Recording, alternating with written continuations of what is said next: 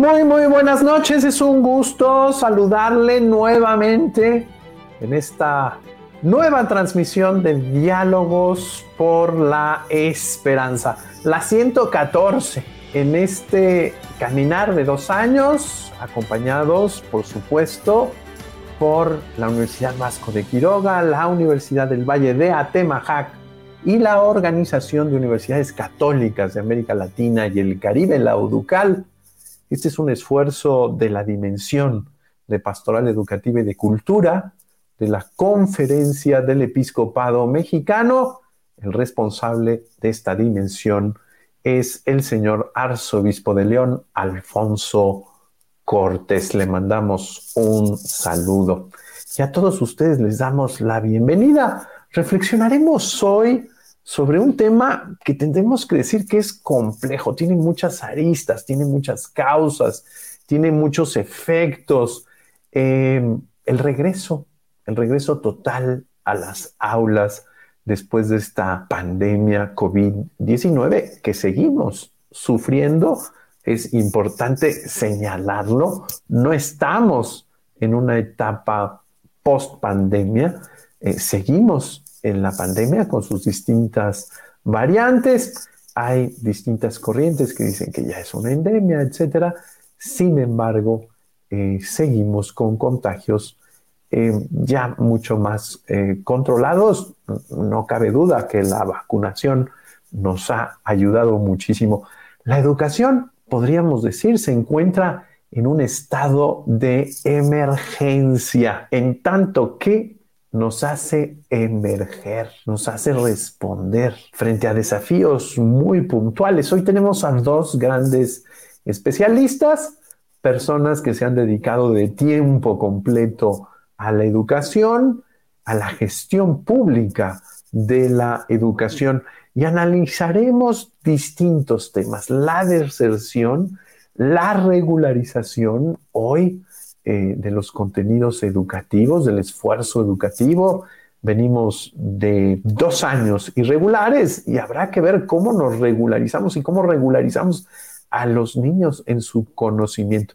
Hablaremos un poco de currícula, de contenidos, de esta nueva convocatoria del gobierno federal que nos llama a revisar un poco las ideas.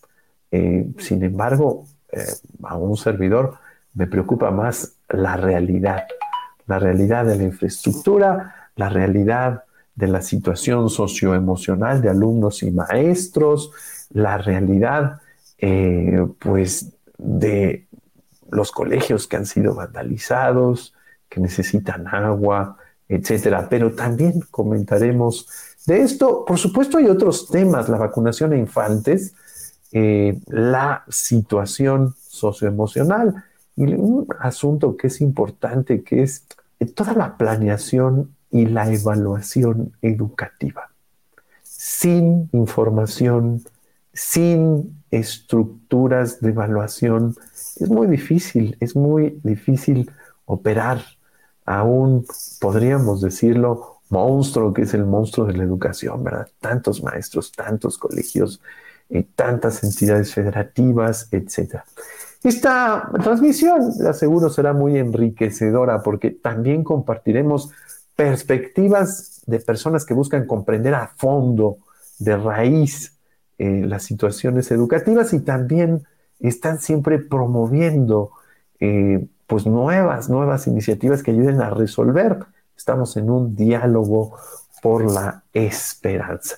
En primer lugar, quisiera presentar a un invitado que ustedes ya conocen, eh, el doctor Eduardo Bakov Escudero y quisiera leer algunos datos. Siempre es importante que usted analice quién, quién nos está acompañando. El doctor Eduardo Bakov se ha desempeñado como profesor de psicología en la Universidad Nacional Autónoma de México. Es investigador de la Universidad Autónoma de Baja California, la UABC, y director del Instituto de Investigación y Desarrollo Educativo de dicha universidad. En el Instituto Nacional para la Evaluación de la Educación, asumió distintas responsabilidades, siendo director de pruebas y medición y consejero presidente de la Junta de Gobierno. Es miembro del Sistema Nacional de Investigación nivel 2 desde 1990. Ha publicado cerca de 120 artículos de investigación en revistas arbitradas, 30 capítulos y 27 libros en el ámbito educativo, así como 30 manuales técnicos. Ha participado en más de 170 congresos nacionales y 55 internacionales. Su área de interés y especialidad es el diseño y validación de pruebas psicológicas y educativas, así como la elaboración de instrumentos de evaluación no cognitivos. Ha evaluado la calidad de la educación en México con base en estudios nacionales, SCALE, entre ellos, y algunas internacionales como PISA y TALIS. Vamos a platicar un poco de esto de la evaluación, cómo vamos, qué sucedió, por qué es tan importante la secuencia de la información en estas evaluaciones y qué implicaciones y qué responsabilidades tenemos eh, como país dentro de la OCDE al estar eh, evaluando eh, la educación en nuestro país. Actualmente, el doctor Bakov es presidente del Consejo Directivo de Métrica Educativa Asociación Civil. Doctor Eduardo, qué gusto contar con su presencia en estos diálogos. De nueva cuenta, bienvenido desde Ensenada, Baja California. Muy buenas noches. Buenas este, noches, padre. Aquí son todavía tardes. Así es. Eh, gracias, doctor Bakov. Eh, les recomiendo que lo sigan por Twitter. Eh, les recomiendo muchísimo que lo sigan en sus editoriales. Publica en El Universal. Y bueno, estar pendientes de las voces de estos especialistas. También estará con nosotros el maestro David Calderón Martín del Campo. Eh, David Eduardo estudió filosofía también en la Universidad Nacional Autónoma de México y Ciencias Sociales en Florencia, siendo becario del posgrado de excelencia del CONACIT con la medalla Alfonso Caso de la UNAM al mérito académico. Es cofundador y presidente ejecutivo de Mexicanos Primero AC. Los dos participan desde la sociedad civil, siendo unos grandes académicos. Fue instructor comunitario en zonas indígenas de Oaxaca, Hidalgo y profesor de secundaria y preparatoria en la Ciudad de México. Su trabajo de docencia e investigación se ha concentrado en los campos de la ética aplicada, el cambio cultural, la política pública y la participación ciudadana. Ha sido catedrático de la UNAM, la Universidad Iberoamericana, el Tecnológico de Monterrey, el Instituto Interamericano de Seguridad Social y la Universidad de Chicago en Estados Unidos. Fue también coordinador de humanidades y director de la Facultad de Bioética de la Universidad de Anáhuac y miembro de la Comisión Nacional de Bioética. Diseñó el programa de transparencia y rendición de cuentas de la Procuraduría General de la República y presidió el diagnóstico nacional de la familia realizado por el DIF, el INEGI y la UNAM. Eh, un poco más tarde le daremos la bienvenida al maestro David Eduardo Calderón. Usted podrá imaginar que por los acontecimientos que han sucedido el día de hoy está sumamente complicado, pero nos ha prometido que estará aquí con nosotros y lo esperamos. Vamos aprovechando este tiempo para hablar con el doctor Eduardo Bakov. Doctor Eduardo, eh, ¿cómo ver la complejidad? ¿Cómo eh, ver todo el, entramado educativo? Eh, usted participó en el Instituto Nacional de Evaluación Educativo tratando de leer, tratando de sacar las radiografías, los datos, los números que le dan a los seres humanos ciertos elementos objetivos que nos permiten decidir. Eh, en primer lugar, frente a todas estas emergencias, todos estos desafíos, eh, quisiera eh, pedir su opinión ahorita. ¿Cómo le hacemos para tomar decisiones? Adelante, bienvenido. Doctor Eduardo Baco. Ah, gracias, padre. pues la complejidad, sí, sí se me oye, ¿verdad? comentaba que el mundo nos ha traído a, un momento muy difícil, muy complicado eh, educativamente, porque se atravesó la pandemia a los muchos problemas que ya tenía el país en materia de educación, entre otros. Y en, un país de 130 millones de personas, de 35 millones de estudiantes, eh, con una diversidad étnica, lingüística, eh, regional, cultural, eh, pues es, es, complicado para un país enfrentar con éxito la administración de las escuelas y de la educación. la pandemia nos complejizó el mundo que ya de por sí teníamos enfrente y que era difícil atenderlo y ahora estamos en una nueva situación que es el regreso a clases, el regreso a clases que no se había dado por completo y que ahora eh, estamos eh, pretendiendo, eh, digamos, completarlo y, en, términos ya universales, ¿verdad?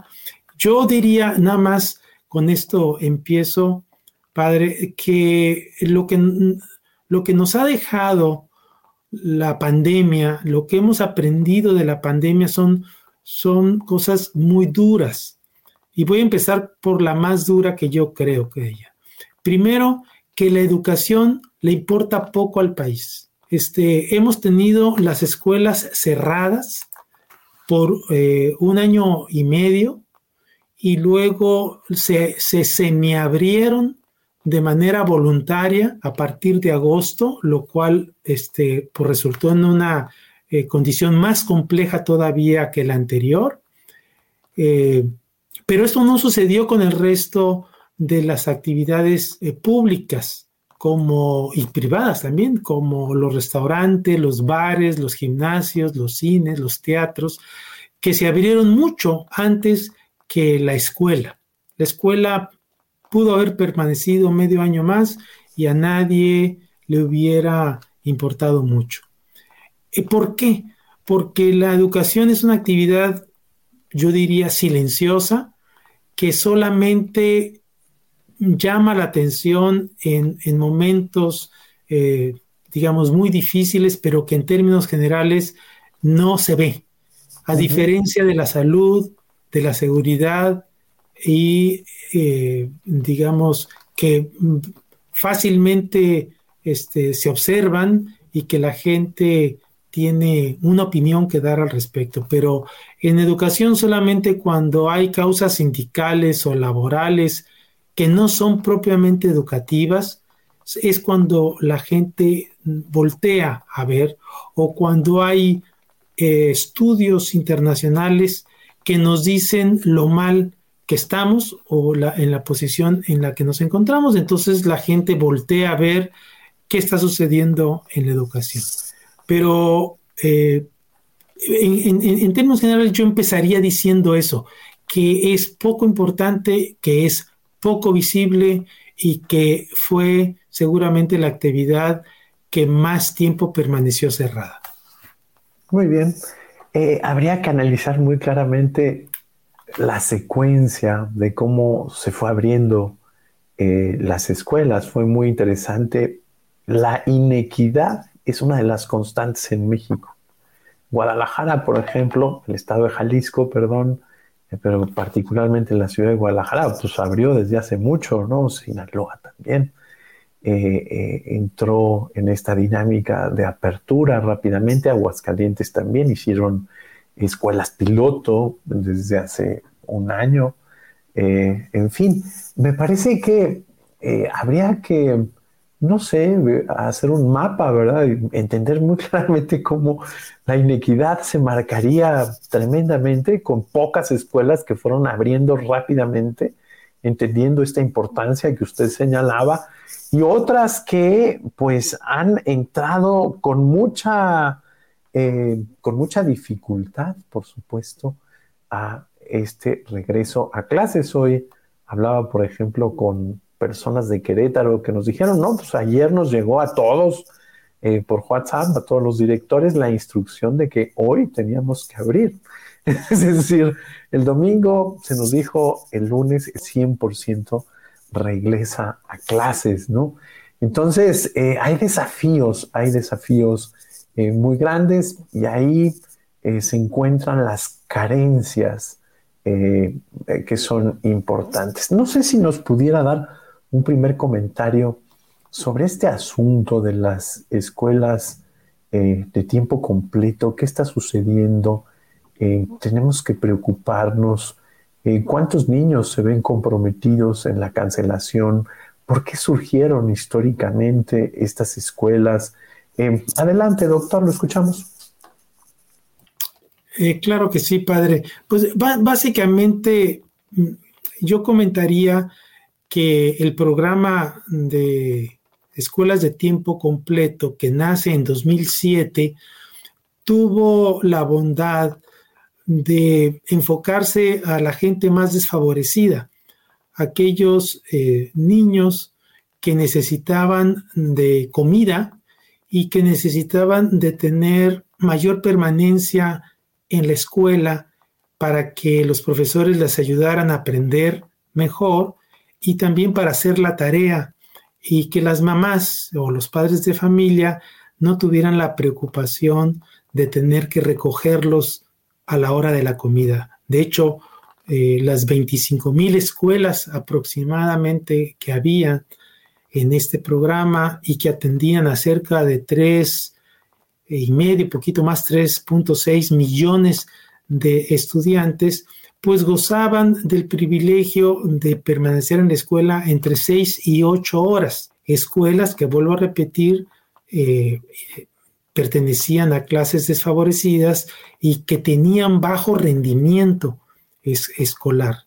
Eh, las escuelas, por supuesto, se apuntaban voluntariamente a participar en este programa y por este 15 años o poquito menos, digamos que este 14 años, funcionó la escuela. Hay un reporte de Coneval muy interesante que les recomiendo verlo. De hecho, hay varios, pero cualquiera de ellos les eh, podrán ustedes ver o apreciar que los padres, los directores y los docentes opinaban favorablemente, como en un 80-85% respecto a, la funcionalidad de este programa. En este momento, repentinamente, dejan este, a estas escuelas que tenían el tiempo completo sin el recurso para seguir funcionando, por lo cual se va a cerrar ese programa y entiendo que la justificación que dio la secretaria de Educación, la maestra Delfina Gómez, fue que se requería este programa para fortalecer la infraestructura y el equipamiento de las escuelas. Es decir, y con eso termino esta, eh, digamos, esta participación, se están dando cuenta tres años después de que ingresó este gobierno que las escuelas tenían problemas de infraestructura y de equipamiento y que ahora quitándole parte o quitándole digamos, a este programa de escuelas de tiempo completo, parcialmente, porque no les va a alcanzar, por supuesto, parcialmente van a poder destinar el recurso a la infraestructura. Eh, para mí es muy lamentable y seguramente para los padres de familia que estaban en este programa lo será más, porque va a pasar con esos niños que eh, tenían su tiempo ya destinado a pasarle a la escuela cuando cierren eh, el programa y que tengan que regresar a sus clases, digamos, a sus eh, hogares antes de lo que tenían previsto. Entonces, habrá que ver si esto no va a repercutir en una deserción, va a abonar a la, a la, ya grande deserción escolar que hay debido a la pandemia, que se calcula como en 5 millones de estudiantes. Eh, dato este, dado por el INEGI, lo cual eh, nunca en la historia de México habíamos tenido ese regreso llamémoslo de esa manera, en términos de la asistencia a clases, y que se entiende que con la pandemia, por problemas de salud y por problemas económicos, pues muchos eh, alumnos o padres de ellos, pues ya continuaron, dejaron la escuela para poder atender necesidades más importantes. Eso sería mi comentario, padre.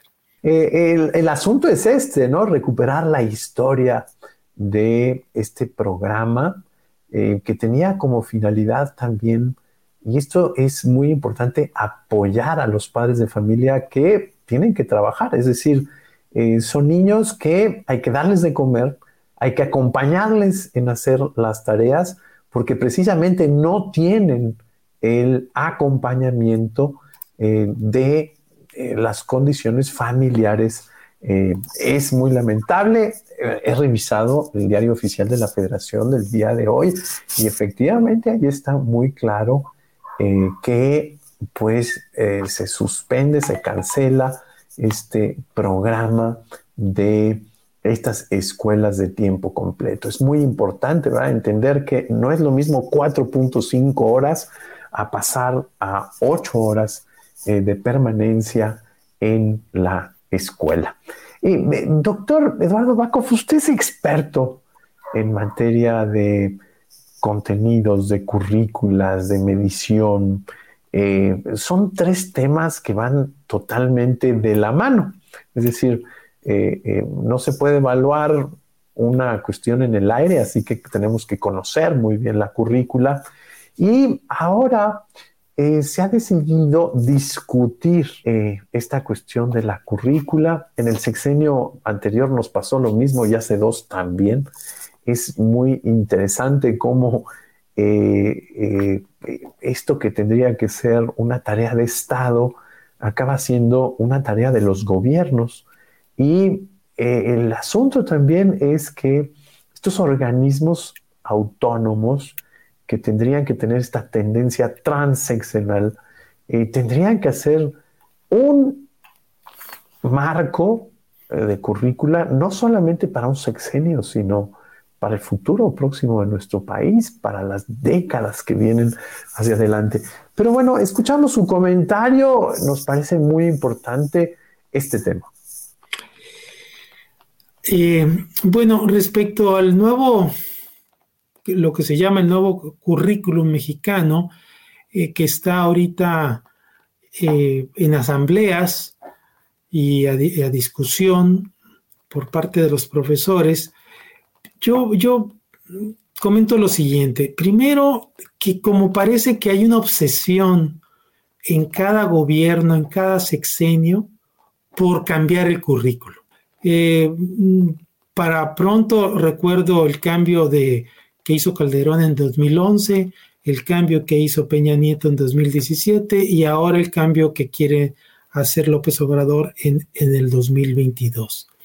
Lo curioso de esto es primero la obsesión. ¿Por qué a los eh, gobiernos les interesa cambiar los contenidos curriculares? Ese es primero. Y ahorita entro a detalle en ello. Lo segundo es que siempre se hace en la segunda mitad o después o casi por terminar el sexenio, cuando se termina el plan curricular nuevo, lo que quiere decir es que al sexenio o a la administración que hace el currículum no le toca inaugurarlo. Este, le toca a los siguientes sexenios o a las siguientes administraciones que ya no quieren ese currículum y que quieren el propio. Y entonces les toca arrastrar el viejo y poner uno nuevo, pero al fin de, de, su sexenio, lo cual es recurrente y bastante ineficiente. Y concuerdo con la idea, ya lo habíamos platicado anteriormente, de que los cambios, los cambios en educación son cambios de, de gran aliento y de, y de, mucho tiempo. Se requieren décadas para que uno pueda apreciar si un cambio tuvo buenos resultados o no. el ejemplo que más me gusta dar es el de, el de Corea, que tardó cerca de 40, 50 años para hacer un cambio muy importante que los metió en el primer mundo, por cierto, pero ellos continuaron en, la misma línea. ¿no? Este, y, y este gobierno, como los anteriores, está haciendo cambios pequeñitos, que es lo que les va a alcanzar en la administración y seguramente en la próxima administración vendrá otro. Ahora, ¿por qué les interesa y cuáles son sus falencias, por decirlo de esta manera? Primero, porque lo más fácil de una reforma curricular es cambiar el currículum.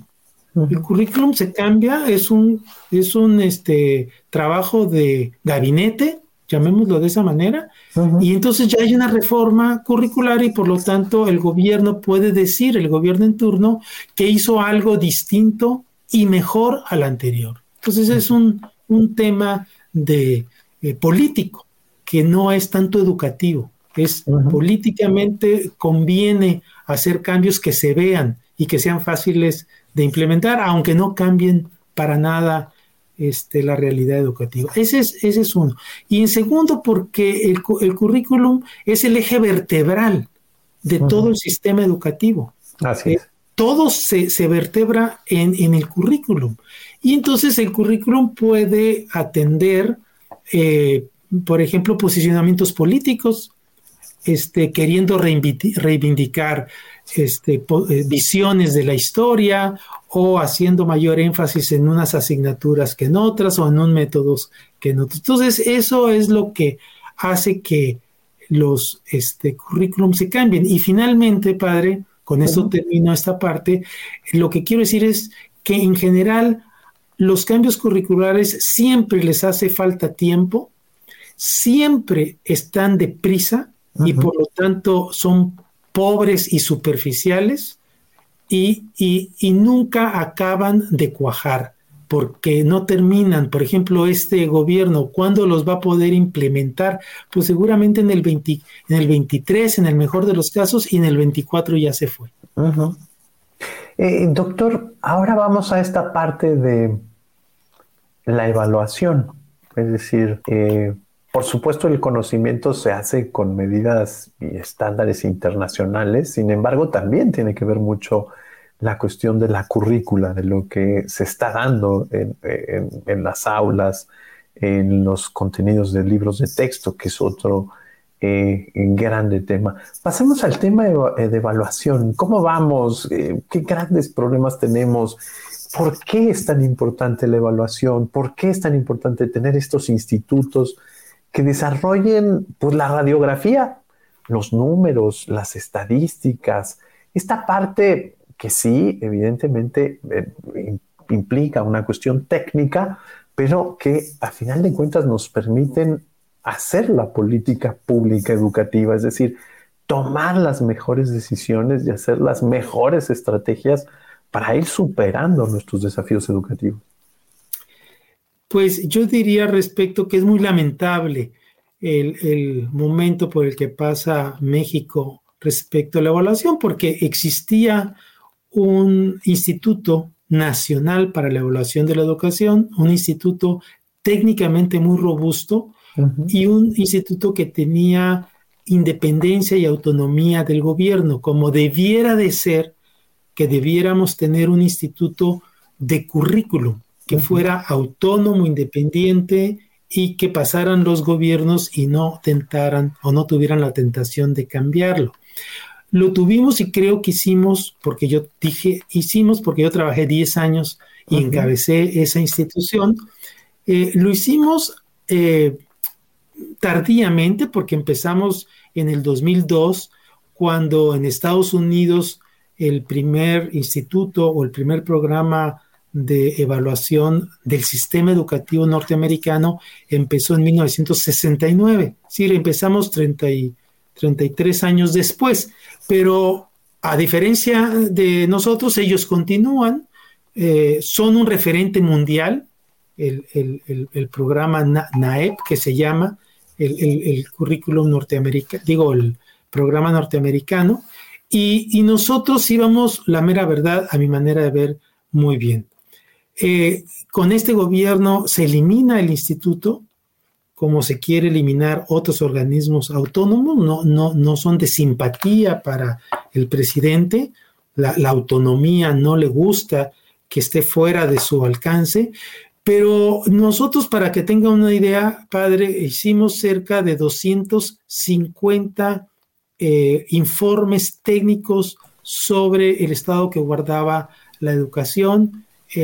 Vamos a pensar como en, en 10 años o 12 años. Eso implica que hacíamos 26 informes por año, lo cual implica que hacíamos dos informes por mes, dos informes nacionales. Entonces, eh, eh, la producción era muy buena. Ahora, ¿por qué es importante evaluar? Bueno, porque eh, en un sistema complejo uno no puede tener buenas soluciones si, si uno no estudia a fondo el problema. Un diagnóstico, claro. Es, eso, es un instrumento para, para estudiar el problema y que con base en los resultados se puedan tomar eh, políticas públicas basadas en evidencias y no en ocurrencias. Muy bien. Eh, ya llegó el maestro David Eduardo Calderón Martín del Campo, lo hemos presentado ya. Eh, maestro David, imagino que ha sido un día complejo. Le agradecemos muchísimo que nos acompañe con mayor razón y pues le damos la mayor de las bienvenidas. Muchas gracias. Buena tarde. Hola David. ¿Qué tal, Eduardo? Muchas gracias, padre, por la presentación. Eh, una disculpa a todas, a todos. Eh, gracias por acompañarnos hoy. Y, bueno, ahora sí a las órdenes. Eh, literalmente atrapado en, estos temas de trabajo. Estoy eh, a unos metros de la Secretaría de Educación Pública después de una reunión tremenda, así que eh, pues muy contento de poder compartir este espacio. Muchas gracias, muchas gracias. El doctor Eduardo Bakov ya nos ha eh, actualizado un poco, ha mostrado su preocupación sobre esta, este tema que lo tiene usted ocupado, la cancelación de estas escuelas de tiempo completo. Estamos hablando más de 3.6 millones de estudiantes que se quedan sin el beneficio de esta ampliación. Ya no son eh, las ocho horas posibles, sino que se reduce de nueva cuenta su horario a 4.5. Y eh, con la cuestión histórica, lo hizo muy bien el doctor Eduardo Bakov, de decirnos cuál fue el origen en 2007 de estas escuelas, que es atender a todos aquellos que necesitan mayor atención en términos de alimento, en términos de mayores horas, en términos de acompañamiento para la elaboración de tareas. Eh, ¿Cuál es su impresión, maestro David? Lo escuchamos con atención. No se preocupe por el ruido exterior. Muchas gracias. Como si estuviéramos en la mesa con usted. Santa paz.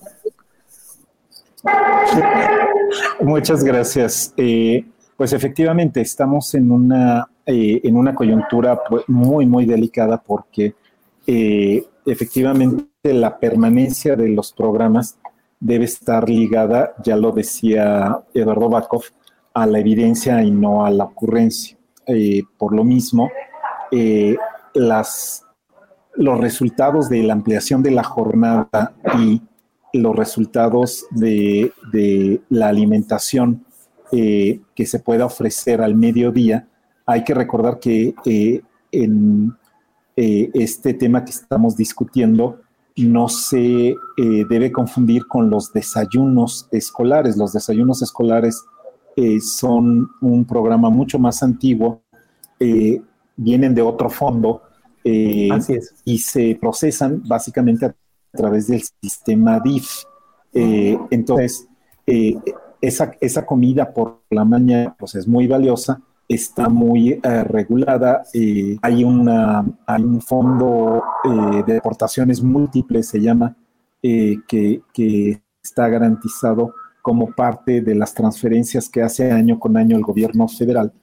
Y pues ya podemos imaginar que hay un incentivo muy concreto. Todos eh, tenemos presente que las figuras ligadas al sistema de desarrollo integral de la familia, pues eh, están muy identificadas con la cabeza del ejecutivo del municipio o del estado. Entonces, digamos que todo el mundo tiene el incentivo para que el desayuno eh, no necesariamente pensando en los niños, pero que no falte, donde lo hay, eh, que todavía su alcance no es para nada universal.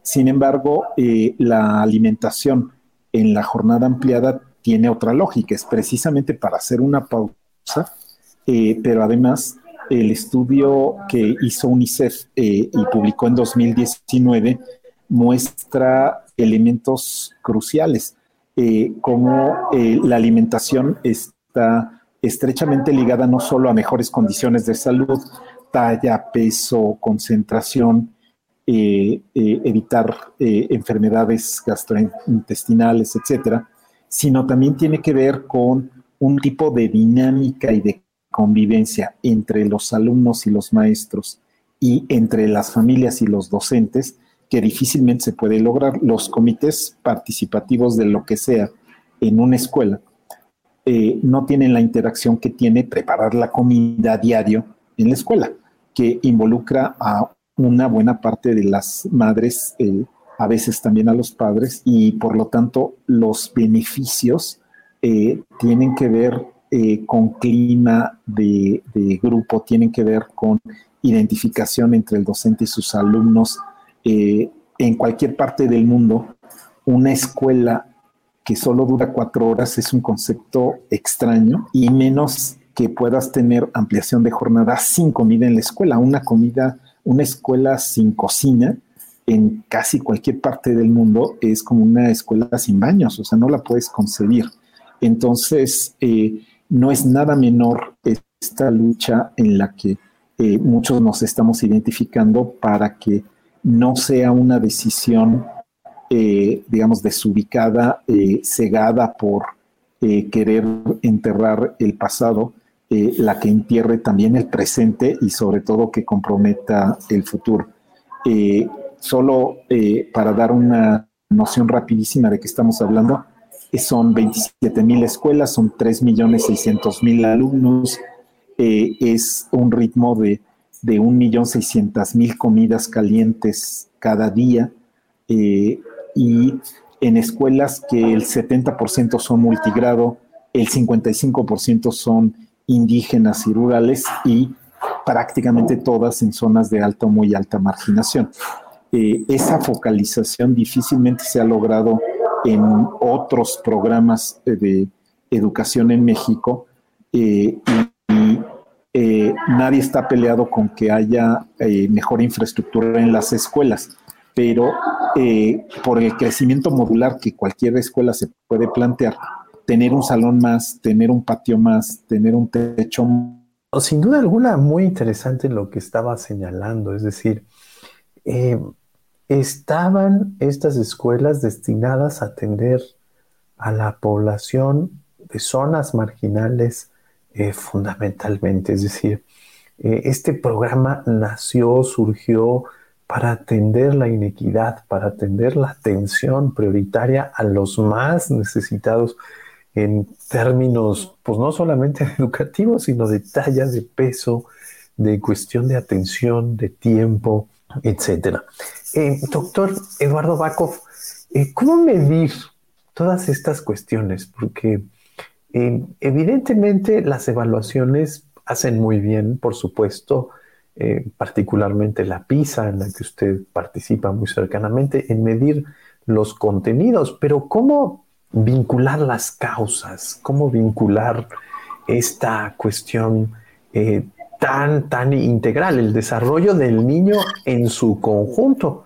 Eh, esto que nos decía el maestro David Calderón, pues es importantísimo, así como hay baño, pues debe de haber cocina, es decir, es un ser humano que requiere atención, no solamente eh, para ver sus necesidades más básicas sanitarias, sino también sobre qué ingiere, cómo llega a la escuela, eh, eh, cuál es pues la masa encefálica que va a generar para aprender. O sea, no solamente tenemos que ver las lecciones, las letras, las, los contenidos, las currículas, sino la situación integral del niño.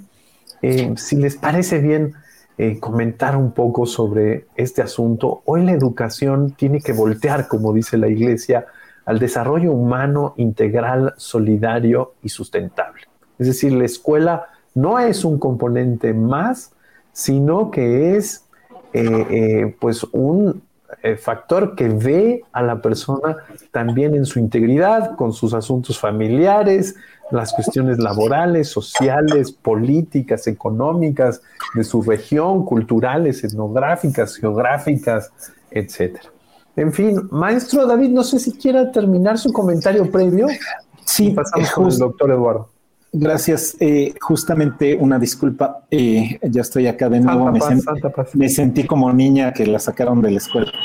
Eh, justamente dije, ah, ya son las 12, ya salté. entonces, justo decíamos, el, el efecto que tiene la articulación entre tener más tiempo para consolidar los aprendizajes, para poder revisar la tarea, la convivencia al comer con tus maestros, el proyecto laboral y de vida que se eh, consolida en los propios maestros que ya no tienen que estar corriendo a un segundo turno a complementar su ingreso, eh, se arraigan, se identifican con la comunidad y la comunidad con ellos, eh, el que haya este mensaje a las niñas y a los niños, aprender una lengua extranjera eh, tener una clase de deporte o tener una clase de arte, que son los tres eh, aspectos de especialidad, como se les llamaba, eh, que se ofrecían al ampliar la jornada,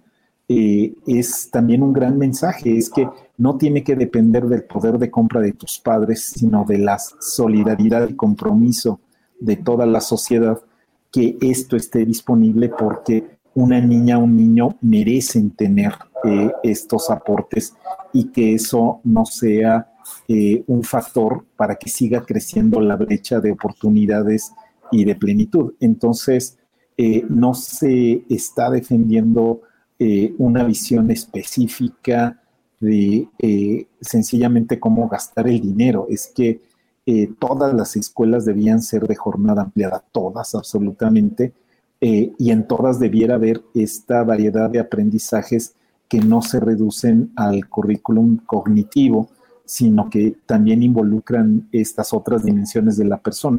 Eh, por eso tan importante que eh, en este momento eh, se pueda organizar una resistencia inteligente pero tenaz para que estemos en, condiciones de no decirle a las niñas, a los niños, lo tuvimos y lo dejamos caer, ¿no? Nos da igual que millones de niños eh, eh, ahora van a tener un patio más bonito que se estén muriendo de hambre y, cayéndose insolados eh, en la ceremonia de la mañana porque la escuela pues es un pasaje rápido y hay que sacarlos de ahí y dejarlos para sus tardes sin otra posibilidad de enriquecimiento humano deliberado. así que eso creo que va también en la línea de lo que usted decía, padre, de una visión de la educación que nos saque de lo estrictamente académico y de lo estrictamente eh, tener credenciales para el trabajo, ¿no? sino conocer nuestro mundo, conocer nuestras personas, eh, conocer y servir a nuestra comunidad. Muy bien, muy bien. Muchas gracias, maestro David. ¿Cómo, cómo cambiar el criterio, doctor Eduardo Bakov? ¿Cómo ver a la escuela al centro de la sociedad, no de las cuatro paredes para adentro, sino de las cuatro paredes para afuera. Es decir, el niño proviene mm, de una casa, de una sociedad y, sale también a enriquecer esta casa y esta sociedad. ¿Cómo dejar de ver la escuela de las cuatro paredes para adentro? No lo sé, padre, sinceramente. Sé que la escuela es un espacio eh, sumamente importante en la vida de los niños y si algo se ha visto con la pandemia es que la escuela es indispensable para su desarrollo. Eh, los niños no solamente perdieron, eh, digamos, aprendizajes o una formación cognitiva, sino también perdieron la oportunidad de socializar la oportunidad de aprender de otros compañeros, la, oportunidad de eh, un autoaprendizaje para poderse autocontrolar en una situación eh, de grupo, para seguir instrucciones, obedecer y organizarse. eh, la, escuela, eh, si algo nos mostró eh, la pandemia, es la necesidad de tener una escuela de cuerpo entero y que por supuesto no se debe de cerrar en las cuatro paredes como, como usted lo menciona, sino la escuela debe de abrirse al contexto social en donde se encuentra y debe de interactuar eh, con padres de familia y con eh, el contexto, digamos, social en donde se ubica la escuela. Entonces, sí tiene que haber una, un, cambio de paradigma en, la educación, en donde los niños vayan afuera de su escuela y aprendan de lo que sucede en sus alrededores. Esa es una cosa positiva eh, por ejemplo, de este cambio curricular del cual estábamos hablando, que entre otras cosas eh, pone en, entredicho eh, la, escolarización solamente hacia adentro de la escuela y trata de que todos los niños aprendan del contexto. Tampoco se puede revertir como lo, lo, piensan algunos, no decir que todo se vaya a aprender afuera de las cuatro paredes, sino que tiene que ser complementario. Entonces, tiene que haber un balance eh, correcto entre, entre lo que el niño aprende dentro de la escuela como afuera, que de hecho, y con eso termino, padre, el niño aprende mucho más afuera de la escuela que adentro de ella. Por eso es que los resultados de aprendizaje, de PISA y de las grandes, eh, grandes estudios estandarizados siempre demuestra que los niños que están en, en contextos favorecidos tienen mejores aprendizajes que aquellos niños que están en contextos desfavorecidos, independientemente de la calidad de la escuela en la que estudian. Muy bien, muy bien. Me parece que es muy importante la reflexión del Papa Francisco sobre el pacto educativo global. ¿Cómo hacerle para poner a la escuela en el centro? Es decir, en la preocupación de todos, porque el niño requiere de solidaridades para que sea capaz de desarrollarse intelectualmente, físicamente, culturalmente, espiritualmente, artísticamente, deportivamente. Y la escuela seguirá siendo una comunidad muy importante pero el desafío es la promoción de la educación formal y no formal. Es decir, todo dentro de la sociedad tendría que girar en torno a generar mejores seres humanos, mejores ciudadanos. Permítanme eh, leer algunos comentarios que tenemos en las redes. Arnold Jiménez me dice, da la impresión que este gobierno toma decisiones con el estómago, qué pena porque conozco muchas familias que se benefician con este programa de las escuelas de tiempo completo. Un saludo muy interesante, reflexión. Muchas gracias, Arnold Jiménez. Eh, Jesús Castro nos dice, no sé si se ha tocado el tema, pero dentro de la currícula se están metiendo e imponiendo muchos temas sobre ideología de género, entre otras cosas, desde preescolar no, no sé si incluso en escuelas particulares podríamos hacer algo al respecto. Muchas gracias Jesús. Ahorita le damos la palabra a nuestros invitados. Es un tema, es otro de los temas eh, ahí importantes.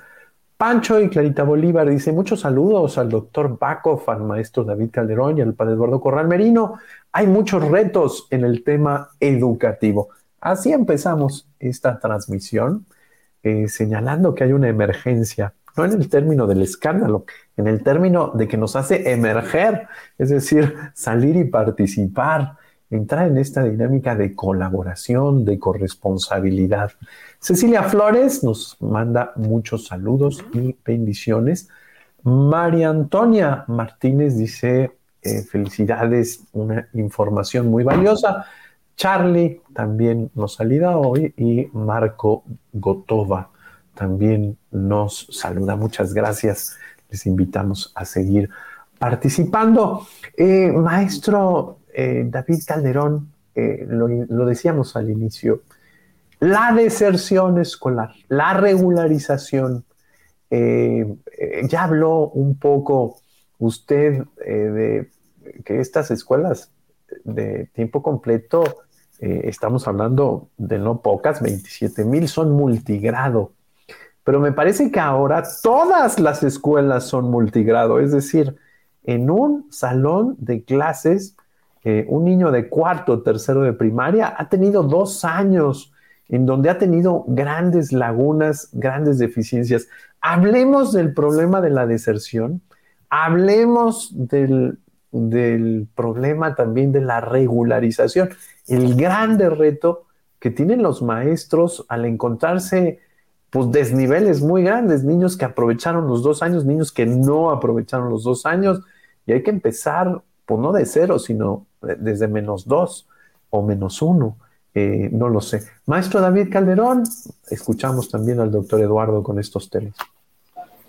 Gracias. Eh, sí, efectivamente estamos en una situación en la que eh, la señalización que significaba ligar la edad con determinados desempeños, con la promoción de grados, eh, pues se vuelve cada vez más elástica, ¿no?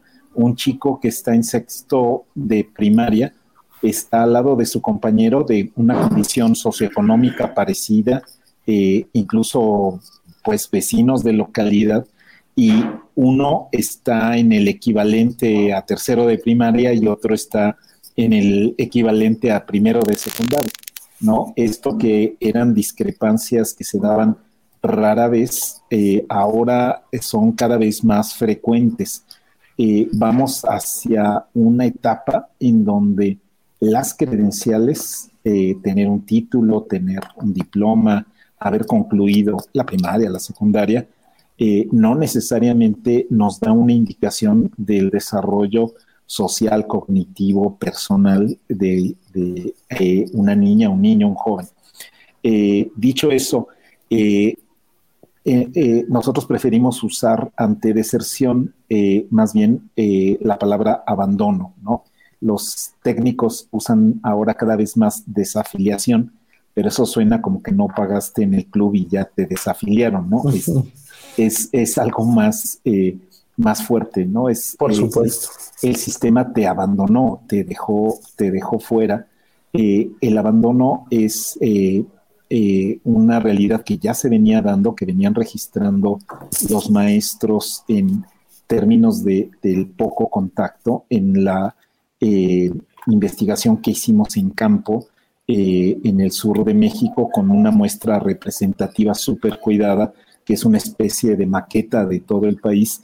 Eh, lo que vimos es que hasta un 20% de los estudiantes estaban en riesgo de no volver ya a la escuela y habían tenido importantes pausas eh, o ausencias en, su participación.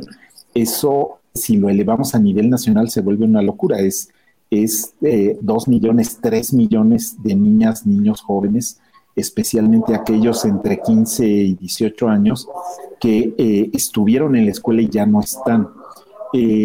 ¿Qué atrae de regreso a la escuela? ¿Qué podemos hacer?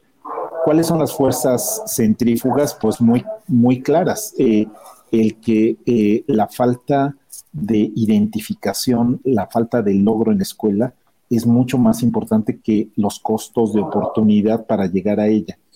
Eh, hay una visión simplista cuando se imaginan que una beca de 800 pesos fija a alguien a la escuela, ¿no? Eh, si tiene eh, un disgusto con la escuela profundo o si tiene por el otro lado la sensación de fracaso que el contexto le regresa, si no tenemos a la escuela como un espacio de encuentro y de recuperación, entonces la gente dice, ya, si ya se me dificultaba la escuela, ¿para qué regreso a ella, no? Tener la sensación día tras día de estar fracasado, de ser ajeno, de eh, no, no venir al caso, eh, es muy dañina para la autoestima y para el desarrollo. Y entonces eh, fácilmente son reclutados al trabajo informal, a la delincuencia, a ¿no? formas de conducta peligrosas ¿Qué ha funcionado? Eh, y lo podemos ver muy claramente en algunas experiencias locales. Eh, en la Ciudad de México es muy fuerte el caso de los pilares, así llamados.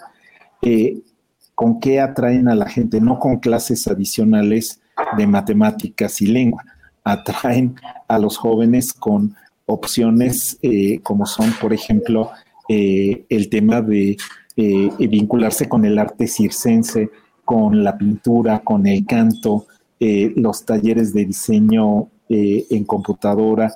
Eh, justamente, si ya sabemos que lo lúdico, lo intuitivo, lo comunitario, lo que tiene paridad es lo que atrae, ¿por qué no hacemos esa continuidad entre la escuela y la calle?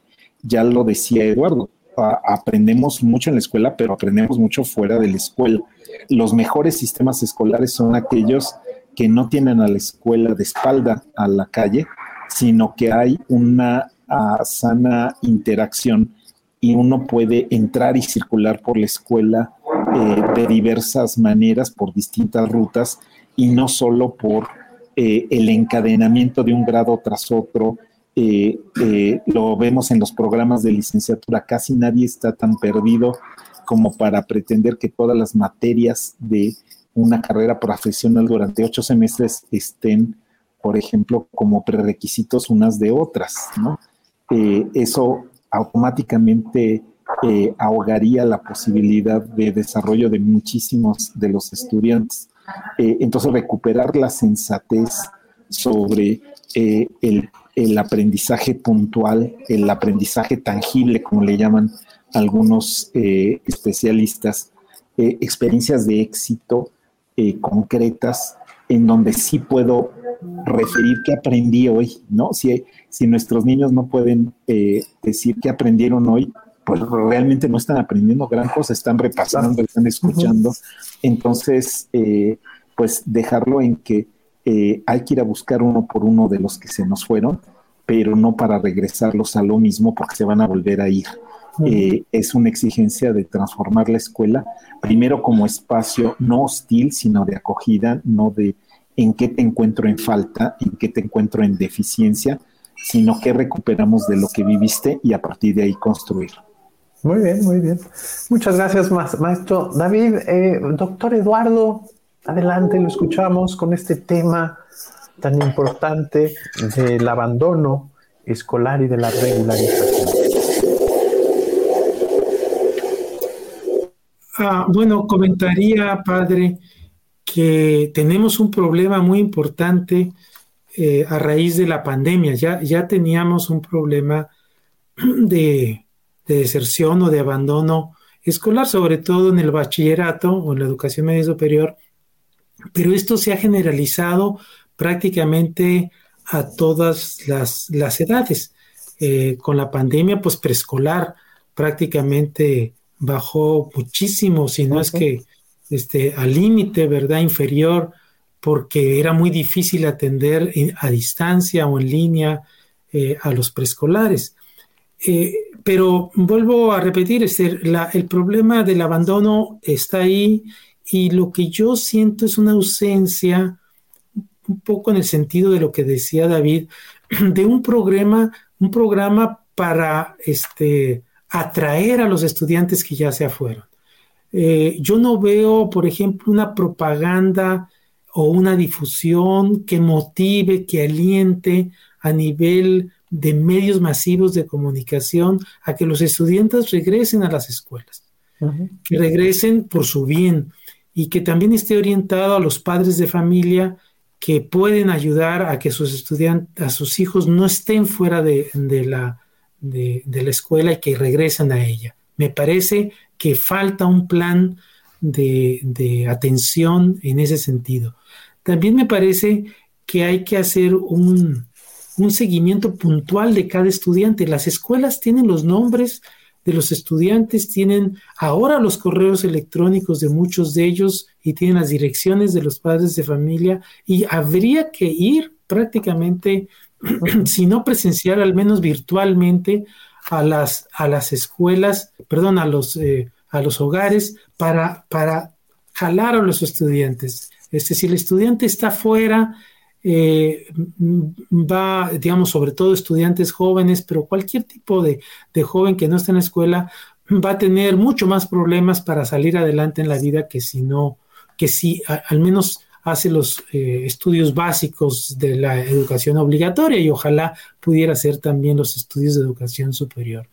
Por eso preocupa mucho en este momento, padre, que se esté pensando en un nuevo currículum cuando lo que se debería de pensar, a mi manera de ver, es en un currículum, seguramente en una adaptación transitoria del currículum que tenemos para poder atender la diversidad, como usted lo comentó bien, de niveles de aprendizajes con los que van a ingresar a los estudiantes ahora que se regrese universalmente a las escuelas. Entonces, vamos a ver, porque esto ya está muy bien eh, estudiado que los estudiantes de situaciones o condiciones socioeconómicas altas sí aprendieron durante la pandemia, mientras que lo contrario ocurrió con los estudiantes de condiciones socioeconómicas bajas. Entonces, estando en un mismo grado escolar, el profesor se va a enfrentar con una diversidad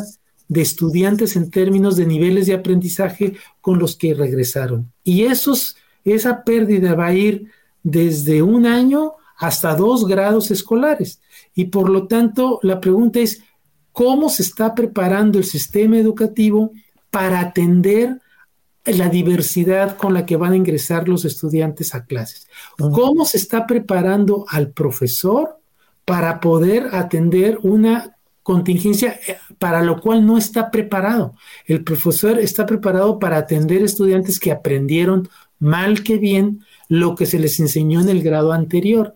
Bueno, pues aquí les van a llegar estudiantes que no aprendieron de dos grados anteriores y los va a tener que recibir con un currículum que no está adecuado para esas circunstancias. Por eso pienso que es un desgaste inútil estar pensando en un nuevo currículum que nunca van a poder al menos en este sexenio, implementar correctamente y no pensar en cómo apoyar al profesor con una adecuación curricular, con inclusive ayudantías especiales, eh, muchachos de las normales, estudiantes de la pedagógica o de ciencias de la educación, que vayan a las escuelas como asistentes de profesor para que les ayuden a atender a, sobre todo a los estudiantes con mayor rezago. Si eso no se hace, padre, lo que va a suceder es que el estudiante se va a frustrar más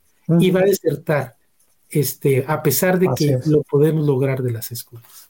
Así es, por eso estamos en una emergencia educativa. Tenemos que voltear a ver cómo ayudar a los maestros, cómo voltear a ayudar a los padres de familia, cómo voltear a ayudar a los directivos y por supuesto a los estudiantes con los que tenemos que tener un acuerdo, un pacto, un compromiso para que salgan adelante, como nos llama el Papa Francisco. Maestro David Calderón, eh, lo escuchamos con esta intervención y si les parece, después tenemos así una breve intervención conclusiva eh, que nos pueda ayudar a irnos con creatividad, con solidaridad, con corresponsabilidad. Maestro David Calderón, adelante. Gracias. Eh, justamente eh, coincido, coincido con el doctor Bakov en el tema de eh, estamos en un momento en el que hay que ser muy sensatos con el que se busca que se aprenda. desde hace muchos años ha sido una demanda de las organizaciones de sociedad civil, de los especialistas en educación, eh, el que contemos, incluso de los organismos internacionales, UNICEF, UNESCO, el que contemos con un currículum de emergencia. ¿A qué se refiere esto? A que, eh, eh, como nos muestran las formas en las que se ofrece el servicio educativo en condiciones complicadas, por ejemplo, para migrantes, por ejemplo, para desplazados por la violencia, lo que vale la pena saber tampoco es eh, contenidos desbordantes, ¿no? Esta obsesión por tener eh, eh, una currícula que esté llena de de contenidos, pues corre en contra de cómo funciona naturalmente el aprendizaje en los seres humanos y cómo funciona el mundo contemporáneo. Eh, entonces, eh, no hay, eh, digamos, mejor ocasión que esta para recordar que deberíamos esforzarnos por lo que llaman learning at the right level, ¿no? Aprendizaje en el nivel correcto. De nada sirve que nos empeñemos en retar a un chico a que haga unas divisiones que implican un pensamiento complejo cuando no retrotraemos y nos regresamos hasta descubrir que tiene dificultades con la resta. Eh, y si no se consolidan esos fundamentos, es tiempo perdido el que eh, se quiera presionar a lo que debieran saber el currículum prescrito para cuarto de primaria. Entonces, eh, en esta recuperación, muchos maestros lo hacen intuitivamente, es parte de lo que hay. Todo, todo auténtico educador no parte de lo que debiera haber, eh, que siempre es opinable, sino de lo que hay, de quienes somos, eh, y de ahí nos lleva a versiones mejores de nosotros mismos. Eh, entonces, de repente gastar, derrochar tanta energía en un currículum que tiene pocas posibilidades de ser operativo antes de que concluya el ciclo de la administración federal, eh, no suena nada eh, adecuado y en cambio estamos descuidando esta posibilidad de que la recuperación sea sólida y que no pasemos rápido por la tentación de un repasito y a abordar los contenidos de este grado escolar, aunque nadie esté comprendiendo nada. Entonces, regresarnos a que el aprendizaje es una función de las personas. Los aprendizajes eh, son solo una abstracción, ¿no? Eh, eh, lo que realmente existen son las personas. Entonces, apostarle a, eso, a personas que aprenden y no a una colección de aprendizajes prescritos que si no están las condiciones, no hay de dónde colgarlos. ganar tiempo y no perder tiempo en eso es fundamental para esa auténtica recuperación. Muy bien, muy bien, muchas gracias, muy claro, maestro David Calderón. Hace dos semanas tuvimos al maestro Héctor Jiménez y a la maestra Patricia Vázquez. Ambos hablaron mucho sobre la necesidad de ralentizar el conocimiento eh, para caminar más con el niño, más que caminar con nuestras ansiedades eh, de gestión educativa, podríamos decir. Les recomiendo a usted que nos está viendo que vaya dos semanas antes y vea la experiencia de un secretario de Educación de Estado de Baja California Sur que ahora decide regresar a las aulas, así como de una secretaria de Educación de Puebla que decide salir al encuentro de las redes de apoyos de maestros, de padres de familia, de madres sobre todo, de mujeres. Si les parece bien, pasamos a las conclusiones.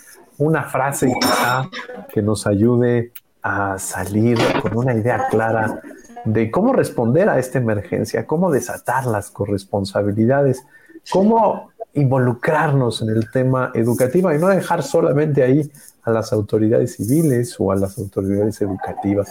Maestro eh, David Calderón, adelante, lo escuchamos. Eh, pues eso, eh, yo quisiera dejar la idea de que estamos ante una gran oportunidad. Podemos replantearnos muchísimas cosas. no vale seguir arrastrando lo que ya se desinfló. Entonces, vamos a poner a construirnos algo más sólido, aunque tardemos, más adecuado, más digno. Y en ese sentido, eh, no dejarse vencer como por la sensación de adversidad, ¿no? De, ya perdimos todo. Hay muchísima riqueza dentro de las personas. Nos hace falta, eh, el pozo está lleno, nos hace falta a veces la cadena para sencillamente subir el cubo. Entonces, eh, la idea de que esta vieja de los, de los estoicos, de, de la mente no es eh, un cubo que hay que llenar, sino es un fuego que hay que encender. Entonces, eh, eh, que eh, además de la poesía, pues ser muy concretos en que eh, los niños en este momento, los jóvenes en este momento, requieren del grande aprendizaje que es encontrar personas sensatas, serenas.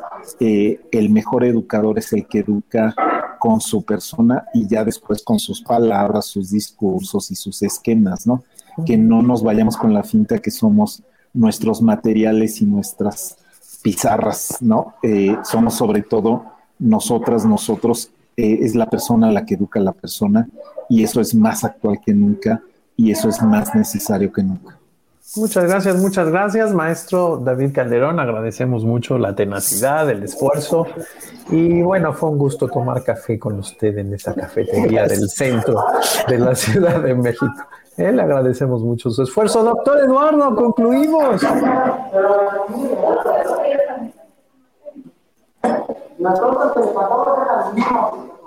Este, muy breve, porque creo que ya se dijo todo, lo, concuerdo con, con David. Eh, yo, yo diría que, que hay que ser realistas y que nosotros estamos en una tormenta. Esa es la mera verdad. Estamos en un, en un problemón, estamos en un gran problema que no hemos sabido dimensionar, porque no hemos, no lo hemos medido, no lo hemos evaluado, no lo hemos analizado y estamos regresando a clases como si nada hubiera pasado. Entonces yo, yo llamaría a la, a la reflexión, por un lado, de las autoridades, para que eh, pudieran, sobre todo, padre, apoyar a los docentes. Los docentes fueron los héroes y heroínas de la pandemia. Ellos se enfrentaron a una situación inédita para la cual no estaban preparados. Ellos no sabían utilizar los medios de comunicación eh, y las redes sociales o, o, lo sabían utilizar simplemente para comunicarse, comunicarse entre ellos, pero no para utilizarlo como una herramienta pedagógica. Y yo creo que eh, si algo apoyó, ayudó, tratándole de ver lo mejor a la pandemia, que es poco lo que uno puede verle bien, pero tratándole de ver, es que nos metió en la tecnología, nos metió en el, en el mundo de, este, de la tecnología digital y aceleró el aprendizaje digital de toda la comunidad escolar. Y eso hay que verlo este, en, retrospectiva como, como un gran logro, porque ahorita ya todos los profesores conocen cómo se manejan, al menos en lo más sencillo, lo más básico, eh, los, el equipo electrónico. Hay que dar un paso hacia adelante. Además de lo que dijo David, eh, que yo me sumo a todo esto, hay que dar un paso adelante de que la tecnología llegó para quedarse y que seguramente a lo mejor habrá otras pandemias, otras condiciones similares que habrá que sortear de manera parecida. Pero aunque no lo hubiera, la tecnología ayuda mucho a que los estudiantes aprendan dentro de clases y fuera de clases. Entonces yo diría que habría que dar un paso hacia la pedagogía eh, basada en, el uso de la tecnología con este propósito, con el propósito de utilizarla pedagógicamente. Me encantaría que fuera una materia en las normales, que no lo es, para que cuando ellos salieran supieran más que sus propios estudiantes, que ahorita un estudiante le enseña a cualquier profesor de cómo utilizar la tecnología, ¿verdad? Entonces, yo, yo quiero verle el lado bueno. Usted me, me pidió, vea un lado bueno. Yo digo, un lado bueno es que nos metió en, eh, aceleradamente en el uso de las tecnologías para propósitos educativos. Y yo con eso quisiera cerrar este, esto que estamos en una situación muy difícil y que esperaría que la autoridad estuviera a la altura para poder resolver el problema que vamos a empezar a tener ahora que regresemos a clases.